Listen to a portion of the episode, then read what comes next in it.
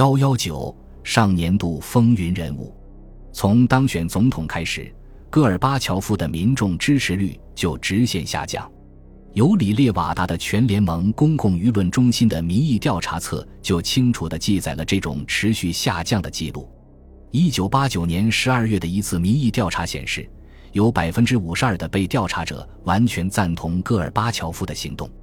到一九九零年一月，这个数字降到了百分之四十四。五月份是百分之二十九，七月份是百分之二十八，而十月份只有百分之二十一了。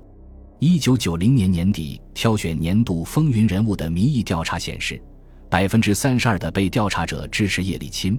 只有百分之十九的人选择了戈尔巴乔夫。一年前，支持戈尔巴乔夫为年度风云人物的公众有百分之四十六，支持叶四百四十八。关于叶利钦。当时有人认为，到年底时他的威望已开始下滑，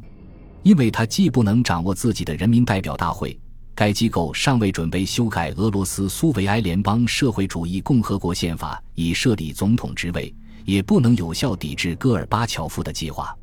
至少有部分公众已开始注意到，他趋向于开空头支票，在压力面前容易改变想法，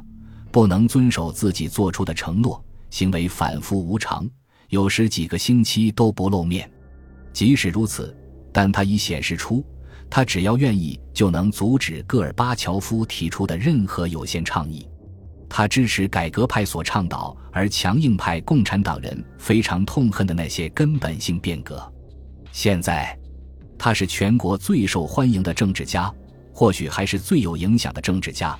因为他同大多数加盟共和国当选的领导人都保持着一种虽不够深入但却良好的工作关系，戈尔巴乔夫要想在政治上生存下去，要想保留某种形式的联盟，唯一的希望似乎有赖于他同叶利钦和民主派从事共同事业的愿望和能力。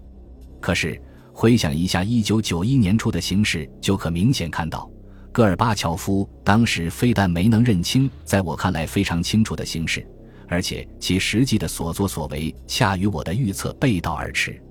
他和我到底是谁看走了眼？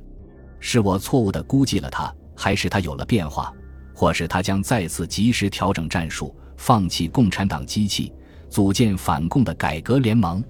由于群情激昂，局势比1990年8月更为困难了。必须承认。我当时并不知道该问题的答案，这对于一个四个月前还自信了解戈尔巴乔夫所作所为的人来说，无疑是件痛苦的事。